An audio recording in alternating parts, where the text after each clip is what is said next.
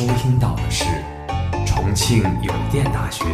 阳光校园广播台，最有态度、最有个性、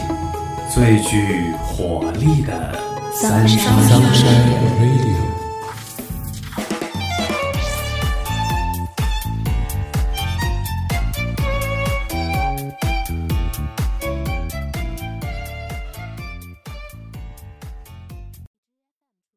各位亲爱的听众朋友们，大家下午好，欢迎收听今天的阳光校园广播台，我是主播薄荷，我是主播周周。我们今天的节目是维权短视频。近日，腾讯、爱奇艺、优酷等逾七十家影视传媒单位及企业发布保护影视版权的联合声明，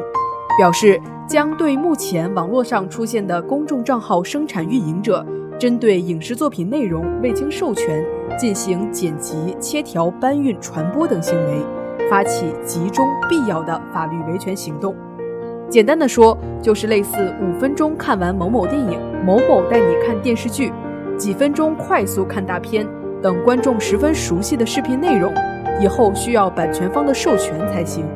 否则就有侵权的嫌疑，有可能遭受打击，甚至销声匿迹。影视传媒发布的联合声明，针对的不仅是那些剪辑电影、电视剧精彩片段的速看视频，今后只要是在视频中引用了作品片段的视频，都要经过授权才合法。这自然也就包括市面上的各种或捧或踩的影评。消息一出，便引发了各路网友的关注和争论，许多人大呼。以后影视剪辑视频一定是对作品无脑吹捧才能被授权播出，而那些真性情、有趣又毒舌的影评视频可能再也见不到了。按照这么下去，那些巨头们很可能会只授权给夸他的媒体。就算是一部烂片，各大平台上也很可能只存在一种声音，而那个声音就是谎言。而又有人担心这会加剧腾讯、爱奇艺等长视频平台的垄断地位，担心会员涨价。当然，更有许多人在网络上指责这些影视公司就是想捞钱。那不知道薄荷是怎样认为的呢？在我看来，影视剪辑是一种快餐式的服务。假如我们没有时间去看，它可以给我们提供一些便捷的服务。其实，我国著作权法规定。为介绍、评论某一作品或者说明某一问题，在作品上适当引用他人已经发表的作品注明后，不侵犯著作权。因此，按照我国现在的法律解释来讲，凡是再创所商用盈利了，那就牵扯到版权付费了。也就是说，其实影视 UP 主理论上不算侵权，但是吧，刚刚这个适当就比较灵性了。我看有人说司法实践是引用不超过原作品的百分之十，而二次创作需要明确的是怎样的二次创作不算，怎样的就算。但是像 B 站、抖音这样的平台，一个 UP 主这算是盈利还是没盈利？商用还是自己为爱发电？毕竟投币点赞，平台是会和 UP 主结算的。而且现在很多 UP 主的经营方式是做吃饭视频。所以，我个人更倾向于尽快出台一些细则更好。模糊的声明既容易限制过度，也容易无法实施管理。没错，网上一大反对这则声明的理由是认为，一旦这些传统长视频影视传媒将要授权的声明写成明文法规，他们就可以肆无忌惮地打压那些视频剪辑者和影评视频制作者。网友们担心，一旦拥有了授权的权利之后，这些传统长视频影视传媒以后就可以为所欲为，随便操控舆论。如果制片方、版权方们拥有了授权的权利之后，烂片制作发行方完全可能，也完全可以将所有说真话、批评他、舆论导向不利于自己的视频，全部以侵权的名义来逼迫其下架整改，而造成的结果就是我们在网上看到的有关的影评，则清一色是那些倾向制作发行方的。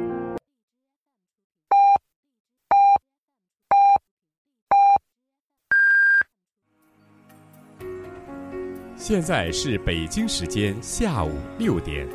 您收听到的是重庆邮电大学阳光校园广播台。如果这些版权方真这么做，对我们广大群众来说，无疑是可悲的。以后能做影评的，要不就是直接无视影视的各种缺点，直接开启无脑吹捧；高级点的就是明贬暗褒，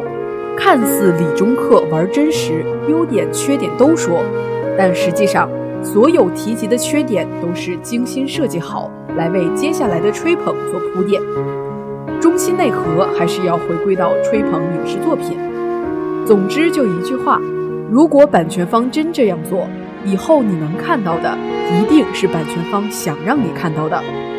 以后可能在影视剪辑和影评上存活的账号，都是被我们称为营销号的群体了。那种玩真实、一针见血的犀利影评视频，会不会就此消失？很有可能。缺少了真实犀利的影评视频，留下的视频剪辑号、影评号都是自己的棋子，将直接导致这些出版方面对的舆论压力骤降，本就猖狂的烂片风气可能今后愈演愈烈。但是这些都是网友们针对声明做出的猜想。那么腾讯、优酷等这些影视传媒企业单位，真的会如前文所说的那样去行动吗？真的以后那些影评视频制作者就不能说真心话了吗？那倒也未必。如今短视频是不可逆的趋势，影视作品的速看速解、各种影评介绍早已成为影视本身的一个重要的宣传方式。影视作品的速看速剪，动辄就是几千万的播放量。无数人就是在无意中刷到这些视频后，才知道了这部剧、这部电影，并最终充上会员。短视频与二次剪辑已经成了影视剧流量的重要引流方式，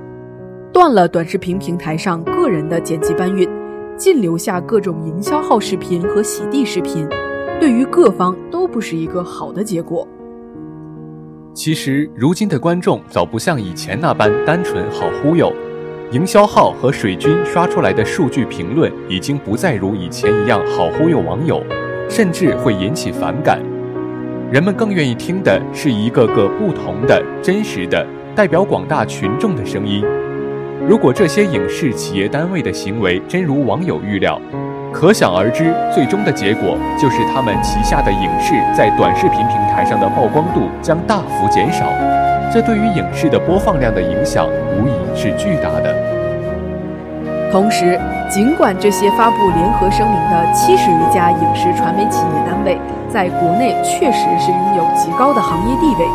联合起来确实可以代表行业的绝大多数。但是不要忘了，还有其他国家地区的影视作品。国内的这些影视传媒限制视频剪辑者和视频影评者，导致的后果就是这些人全面转向国外的影视作品，最终也会导致用户流失，转向其他平台。几个因素都可能导致国内的影视产业竞争力下降，而国外的电影、美剧、好莱坞大片便会进一步占据国内市场。不管是广大群众还是影视企业，各方势力都是不愿看到这种现象的。另外，看似这些影视巨头公司们在有了举报侵权后就可以指哪儿打哪儿、为所欲为，但实际上，这些影视传媒公司。最终能获得的只是可以举报侵权的权利，而最终决定视频是否存在侵权现象、是否需要下架整改，还是由国家相关机构来定夺。据行业人士透露，从目前来看，虽然目前对短视频平台上对影视作品剪辑内容的规范尚未具体出台，但单纯剪辑影视作品片段、抄袭搬运他人作品。毫无解读、创新内容补足的内容，未来肯定无法生存。在抖音、快手、B 站等平台上做单一影视内容搬运工的内容生产者也必须进行转型。而对于网友担心的各种影视二创视频的前景担忧，北京大学知识产权学院常务副院长张平对此表示：“保护影视版权没毛病，但也要为二次创作留有空间。”同时，他也提到了用版税机制来代替授权机制，即视频制作者使用影视资料时不用事先获得授权，但使用后就需缴纳版税等方式让权利人的投资得到回报。薄荷是否认为国家相关机构能够处理好创新和侵权之间的界限呢？我认为国家机构可以处理好这种界限，因为国家电影局最近明确了加强电影版权保护，依法打击短视频侵权盗版行为，维护电影高质量发展良好网络环境。保护版权绝对是一件值得肯定的事。人家导演几年，甚至是十几年磨一剑，好不容易上映了。而剪刀手们未经授权搬运一波，经过剪辑之后，一个三分钟、四分钟，直接就把人家的剧情给讲完了。而且有些电影和电视剧还有一个特点，那就是知道了剧情之后，再次观看就风味大减。周周，你认为为什么他们要开始对影视剪辑的视频进行授权限制呢？那一定是因为视频剪辑对这些影视传媒公司的利益造成了侵害。就比如说，视频剪辑内容和超前点播的内容相同，原本这些长视频公司可以通过超前点播来赚取会员以及非会员的钱，但是短视频平台将超前点播的内容随意搬运剪辑，一定程度上损害了长视频平台公司的利益，那他们自然就要对这种行为做出限制。针对为什么要进行授权限制这一问题。这些发布声明的协会、视频平台及影视公司称，近年来在短视频自媒体创业领域蓬勃发展的背景之下，影视切条侵权情况日益严重，大量公众账号生产者未经授权就将影视作品进行任意剪辑、切条、搬运、传播等，这些问题就引发了盗版侵权问题和纠纷，侵犯到了影视作品权利人的合法权益。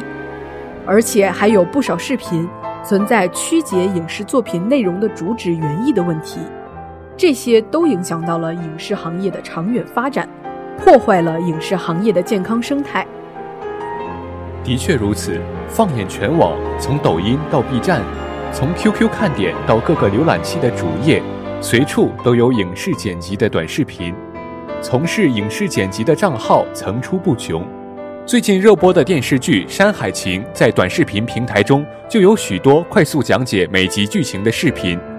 其中一些账号将每集的精华内容剪辑在一起，再以合集形式发布，总播放量就能轻松过千万。这些账号剪辑的视频素材均来自《山海情》原片，缺少原创内容，是名副其实的剪刀手。如今的情况就是。国内的各种电视剧、电影养活了一大班和投资方、制作组毫无联系的视频剪辑者，他们没有参与电视剧、电影的任何制作过程，既没有出力，也没有出钱，但是却坐享其成，靠着剪辑视频发家致富。在全网靠着剪辑《山海情》这样热播的电视剧、电影的精彩片段来赚取流量、进行盈利的制作者，可谓层出不穷。一些账号单单靠着影视剪辑，粉丝量便可达到四五千万；经他们搬运剪辑的影视作品，获赞量上千万也是常态。更可笑的是，这些搬运工裁缝的流量变现速度甚至超过作品出版方本身。当电视剧出版方还想着如何利用粉丝观众来进行流量变现时，部分账号早已经借助广大的订阅粉丝的优势。通过网络带货、广告招商获利，这些视频剪辑者没有为电视剧、电影的制作贡献任何力量，但是受益的时候总是少不了他们。从这个方面来看，腾讯、爱奇艺、优酷等影视传媒单位及企业要求影视剪辑者必须被授权后才能发布视频，其实也有一定道理。影视企业好不容易斥资拍摄作品。但是胜利的果实却被不相干的视频剪辑者分走，这些影视企业单位自然看不惯这种类似守株待兔、等着别人喂饭的行为。影视出版方进行授权，收取相应版权费用也合情合理。另一方面，许多人在看过影视的剪辑视频后，可能就不会再去看原片了。不少人表示，这些剪辑视频已经把全剧的精彩部分和剧情结尾囊括的差不多了。看完这些片段后，就不再想着去充钱观看全剧，这意味着很多潜在的充值用户消失和平台用户的减少。多位剧迷对第一财经记者表示，短视频剧情精炼简短，每集五分钟就可以了解剧情，省下追剧的时间成本。还能顺便在短视频平台上看到很多的剧情花絮与主演互动。短视频平台在不断巩固其用户，而长视频平台在不断流失用户。这显然是优酷、芒果 TV 等平台不愿看到的现象。或许这也是这些企业要对影视剪辑进行限制的一大原因。这种电影速看、精彩片段剪辑视频，有时确实会导致人们不愿看原片。但是从另一个方面来说，在很多时候，这些影视剪辑视频其实也是电视剧、电影的一个很好的宣传方式。时长短、全程精彩片段，再配上吸引眼球的 UC 小编式的标题，这种大杂烩、无尿点的短视频能分分钟传遍全平台。是有许多人在刷过这些视频后选择不看原片。但是同样也有很多人就是通过这些视频才知道了有这么个电视剧，了解到了这部电影，并最终产生兴趣，专门去续上会员看了原片。周周，你有没有先在其他地方通过刷到短视频，最终被吸引看原片的例子呢？当然有了，之前我在抖音上面就经常刷到《山河令》两位主演的互动视频，但是因为我没有优酷会员，又懒得等优酷的广告。所以我很长时间都是通过在抖音上面刷短视频，来排解自己看不到两位主演的烦恼。但是抖音上几十秒或者是几分钟的短视频，渐渐的无法满足我，所以最终我还是没有忍住诱惑，去充了一个优酷的年费会员，并且在几天之内就刷完了全集。当时刷完的我内心感慨，多亏抖音短视频让我知道了这部电视剧。那同样是在看完电影速看、精彩片段剪辑这类视频后，为什么会存在看原片和不看原片的差异呢？我认为，排除个体差异和人性格上喜好的不同，很多人之所以在看完电影速看、精彩片段剪辑这类视频后选择不看原片的原因，无外乎就是认为剪辑视频比原片好看。认为这些电视剧、电影在看完这短短几分钟的剪辑视频，就没有必要再完整的看一遍，不值得他们去完整的看一遍。而有些电视剧是会让观众在短视频平台上刷到后，又选择去回顾一整遍的好片。就比如我之前经常在抖音短视频上经常刷到《知否》和《甄嬛传》的视频剪辑，即使我之前已经在一些长视频平台上刷过一遍了。但是在看到这些视频剪辑的时候，我仍然会选择停下来，把这几十秒或者是一分钟的视频完整的看完。而有一些短视频 UP 主会在视频剪辑当中加上自己的看法以及想法，往往在看到这些 UP 主自己的观念之后，我经常会发现一些第一遍没有观察到的小细节，从而让我再去回顾一遍整个电视剧。那为什么看完影视速看等剪辑视频后，会导致人们失去看原片的兴趣？换句话说，为什么有不少电视剧、电影的剪辑视频就是比原片更加具有吸引力呢？一个事实就是，国产剧、国产电影的质量参差不齐。如今，国内电视剧、电影粗糙烂制的现象相当普遍，不少电视剧、电影的剧情存在生搬硬套的现象。老套、油腻、过时的剧情让观众麻木，很多电视剧的剧情都大差不差，给人印象就是换了个主演名字，换了个时代背景，缺少一个好的剧本，电视剧、电影又怎么能拍得吸引人呢？几下就可以讲完的俗套剧情，却因为要拍成电视剧，只能硬拍上几十集，制片方只能想办法加入各种和主线不相关的剧情。更让观众提不起兴趣，可以说是既为难了制作方，更为难了观众。而影视速看更能吸引人的原因，就在于把这种不重要、不吸引人的冗长片段全部剪掉，几分钟、几十分钟的时间就把整部剧讲完，把原片松散的剧情变得紧凑自然更能吸引人。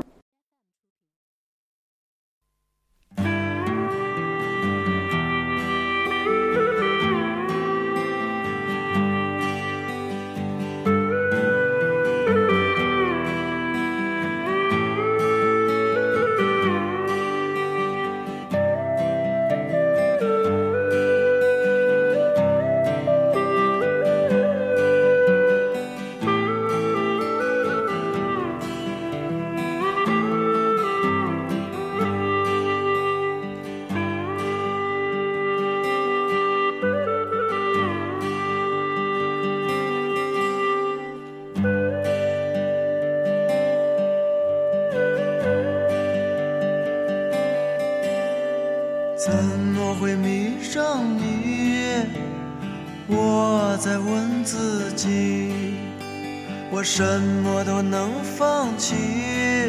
居然今天难离去？你并不美丽但是你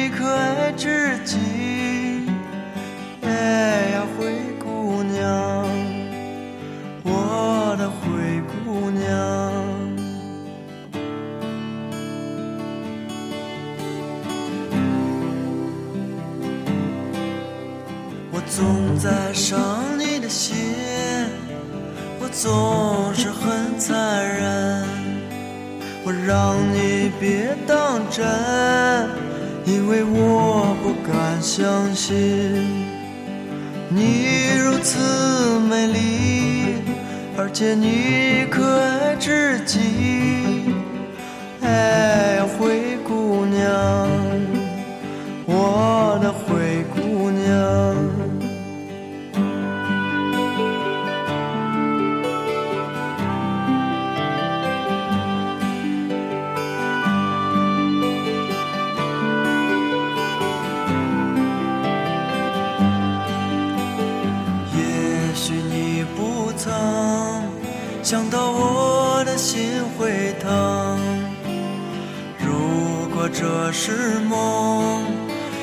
唱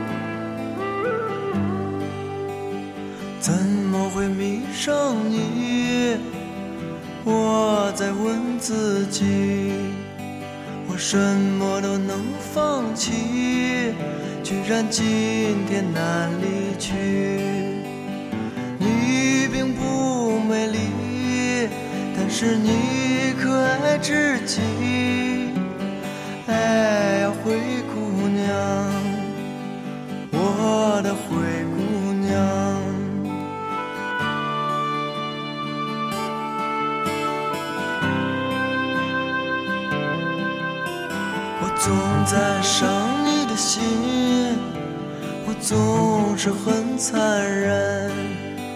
我让你别当真，因为我不敢相信。你如此美丽，而且你可爱至。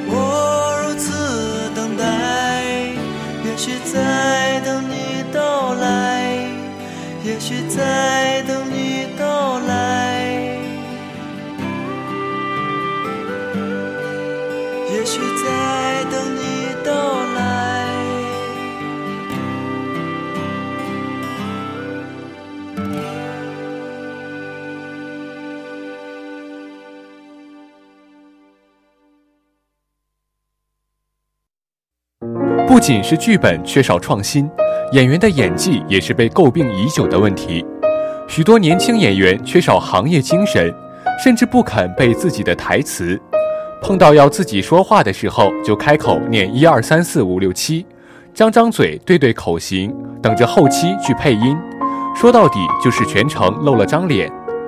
然而，就是降低标准到露个脸，许多演员也完不成这项基本任务。有时看他们的演技，简直把观众都尴尬住了。有些演员全程面瘫，看他笑的时候觉得惊悚，看他哭的时候你恨不得帮他挤眼泪，让人哭笑不得。看到这些从开拍到开播仅用几个月的垃圾电视剧、电影时，看着这些全程尬演的演员时，许多人直呼。我上我也行。薄荷在这几年有没有看过一些让你直呼“我上我也行”的电影呢？你还别说，我前一段时间还确实看过很多烂片。首先就是《赏金猎人》这一部电影，这是一部前无古人后无来者的电影，超越了斯坦尼斯拉夫斯基体系，其合二为一、忘我之境的表演方法也被彻底颠覆。表演是内外内理论。也被打破重组。通过这部电影，我们学习到表演靠脸就可以，从来都不需要内在。这部电影的导演简直就是后现代艺术的解读大师。还有一部叫做《致青春》，原来你还在这里的影片，它是中国讽刺喜剧的代表作，运用了解构的表现手法，放大了演员身上的喜剧天赋。演戏靠吼、靠眉毛、靠脸，绝不靠演技。这个剧本经过改编，就犹如经过著名编剧大师梵高加持过一般，剧情、人物性格、故事情节都得到了质的飞跃。说到底，打铁还需自身硬，剪辑比原片精彩。剪辑短视频碾压原片的根源是原片的确不怎么样。在互联网兴起以前，娱乐方式远不如现在多。而要想观看影视资料，基本只能通过线下的影院和电视机。而在短视频自媒体兴起以前，影视公司仍是垄断地位，所以这些影视公司单位拍烂片照样也有人看，因为没有其他的视频资源。近年来，随着自媒体短视频的异军突起，文娱行业的格局发生了天翻地覆的变化。以前这些传统的影视传媒一家独大的局面彻底消失了，还想天天靠着拍几部烂片来拉拢观众，在今天已经行不通了。如今人人都可以发布自己的作品，以前舒舒服服躺着赚钱的日子是再也回不来了。如果只是想要靠着版权来限制短视频的发展，来拉回那些被短视频吸引过去的用户，恐怕到时候是自损一千，伤敌才八百的局面。不好好做好自身产品，不去想着提升产品力，而是去打压同行，迟早要被观众抛弃。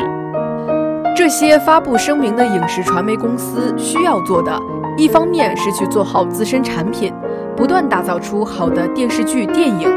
另一方面，着手跟进时代，跟进时代风向，也是这些传统长视频影视传媒需要去做的。这些网络上形形色色的影视作品剪辑者，靠着简简单单的剪切粘贴，就获得了如此多的播放流量，轻轻松松就薅到了这些制作方、版权方的羊毛，还抢走了许多本应充值的用户。腾讯、优酷这些传统长视频影视传媒，为什么就一定要把这块蛋糕拱手让人呢？在快节奏、高强度的现代生活中。短视频是时代趋势，广大观众，尤其是年轻观众，为了节省时间、提高效率，顾不得把一个剧一个剧完整的去观看，选择几分钟看完影视作品，不是某个人的选择，而是时代的选择。要想不被时代淘汰，就只有涌入时代洪流。其实，在制作电视剧或是电影的速看剪辑、精华剪辑上。制作方、版权方可以说是天时、地利、人和全在。制作方、版权方在电视剧、电影公映前便早早接触到了原片，同时又理应是最了解影视产品本身的一批人，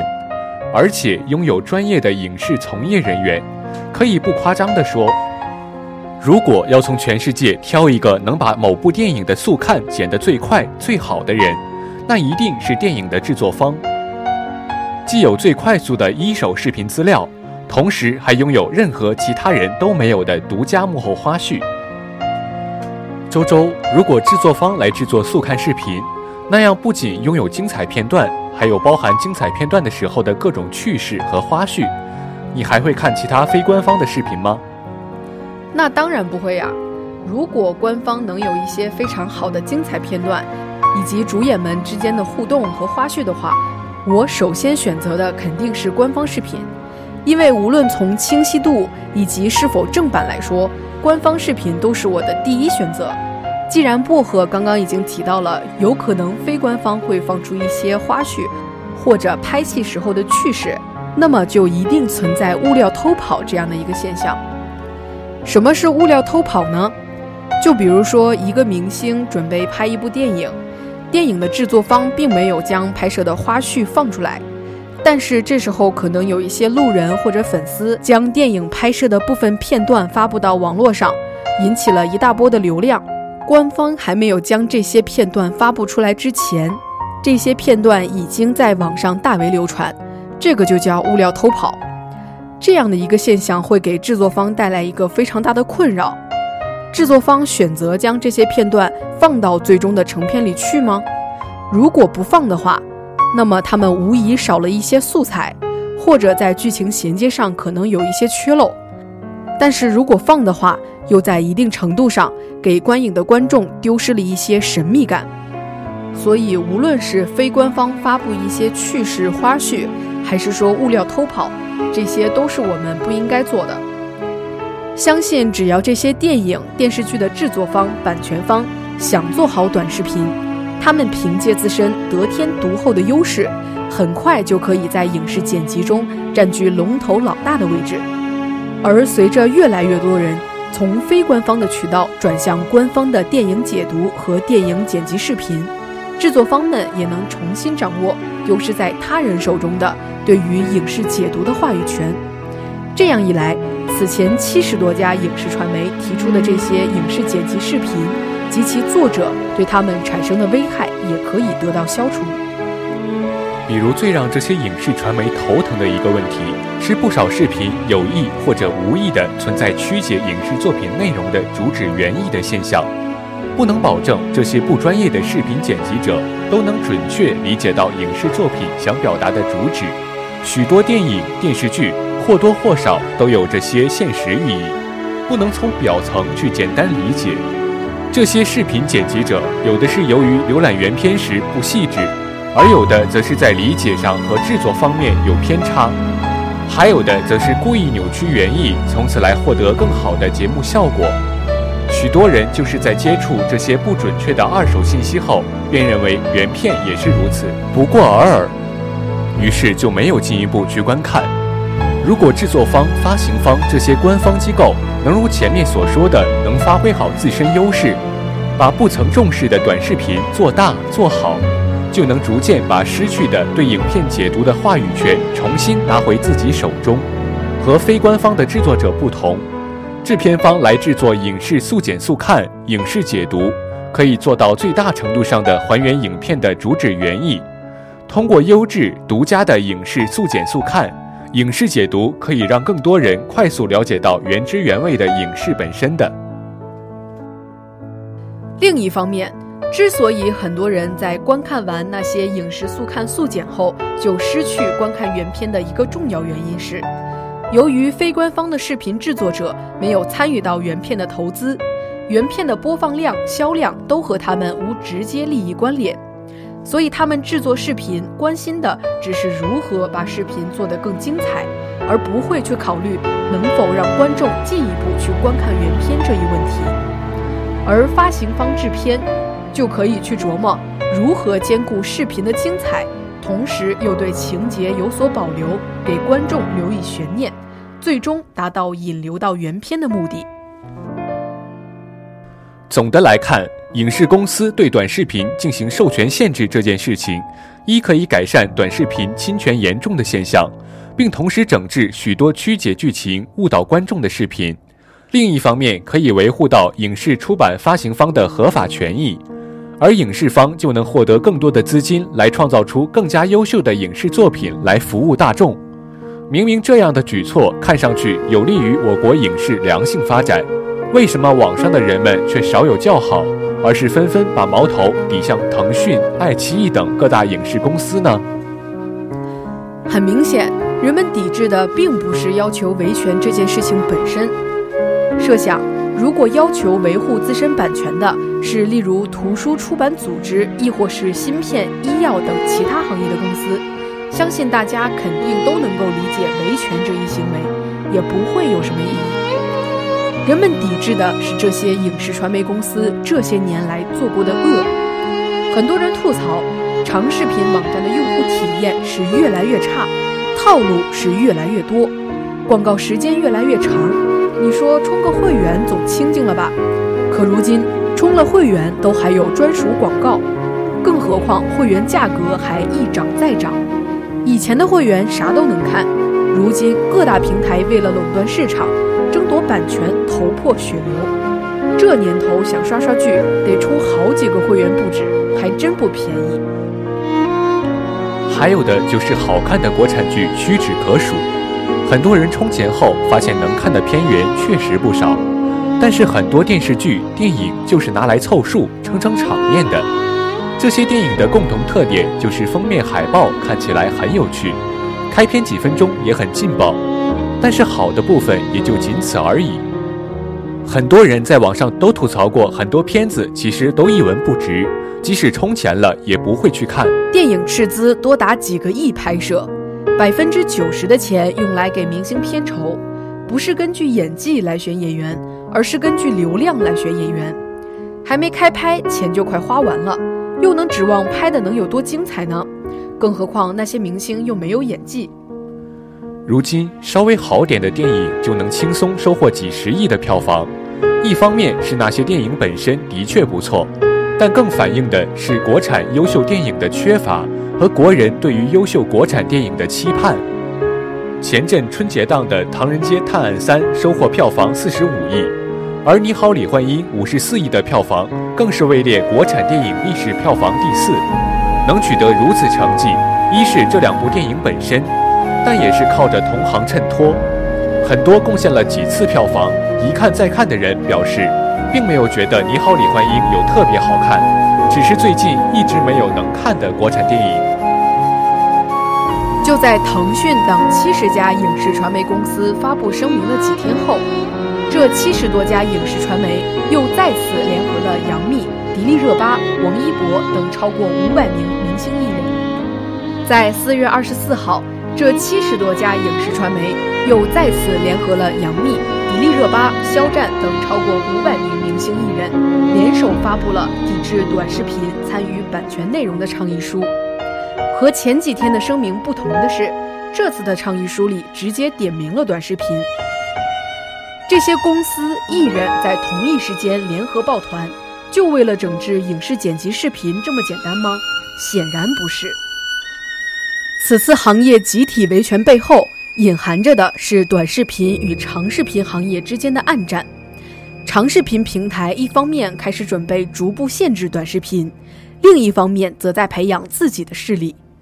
同一时间的今年四月，腾讯视频、微视与应用宝整合成为独立的在线视频事业部。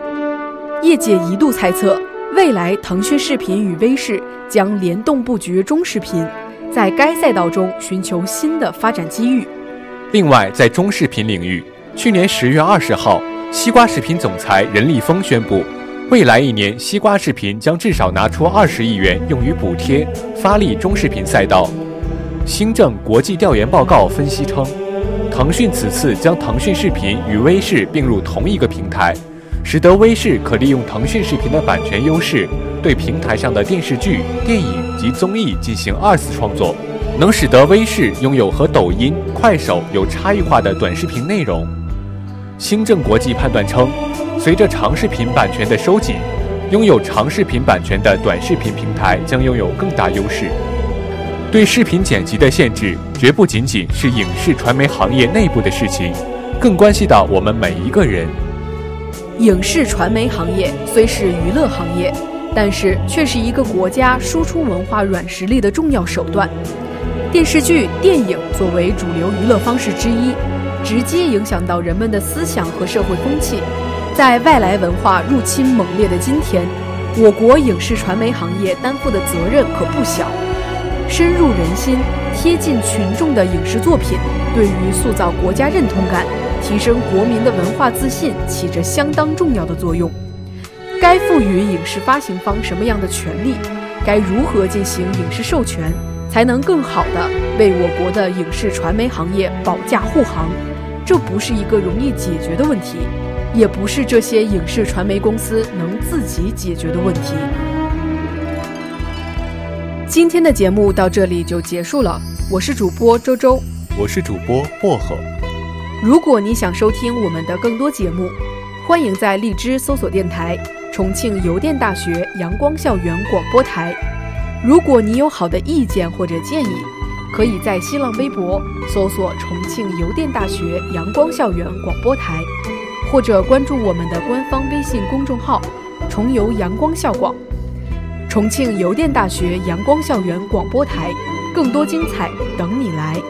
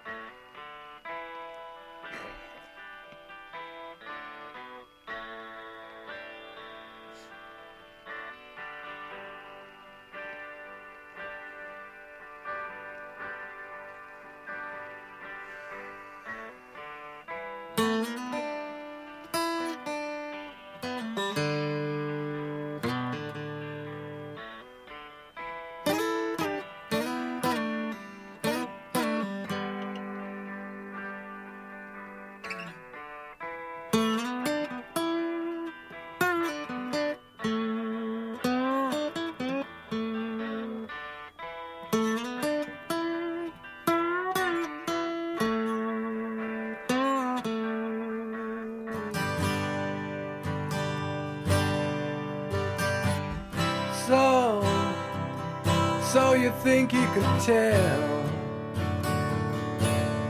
heaven from hell, blue skies from pain? Can you tell a green